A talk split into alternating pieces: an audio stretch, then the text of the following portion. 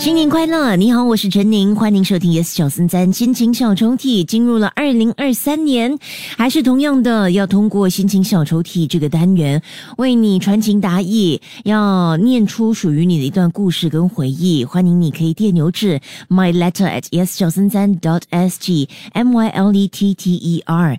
如果二零二三年的一月份，哎，有一些特别的日子的话，想通过呃这样子一个平台来，嗯，对某个人喊。喊出你心中的一些话语，欢迎你可以电邮给我，我会呃尽量的为你安排你想要听到的歌曲，还有如果你有指定的日期的话呢，也会尽量的为你安排。如果错过了七点五十分的首播，午夜十二点十分有重播，也可以通过 m i l i s o n 以及 Spotify 的 Podcast 来重温。今天拉开的心情小抽屉来自妹妹。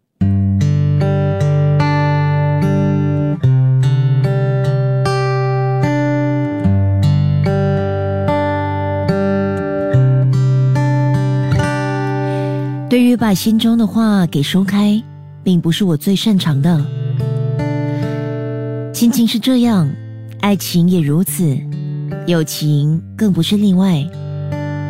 但有些人拥有一种天分，能够轻易的以他的方式动容你，让你的世界特别温暖，甚至可以随意的把温度提升，比你和他一样的炽热。炽热的想对他说出一直以来的感谢。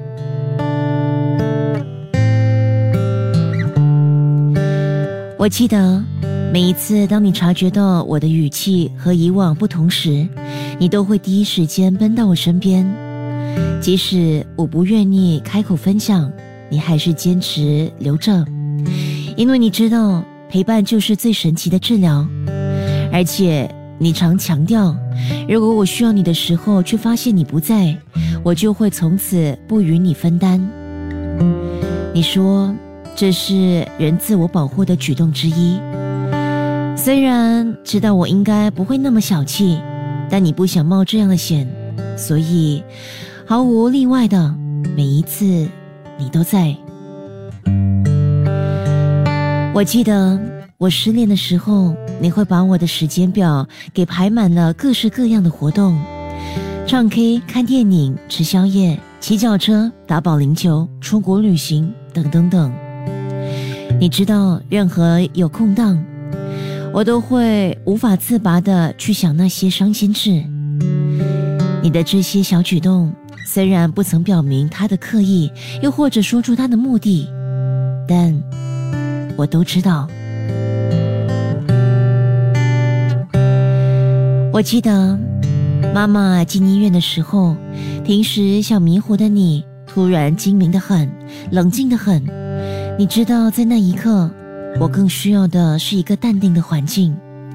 所以，即使自己不知所措，你还是故作坚强及勇敢，给我一丝丝的安慰。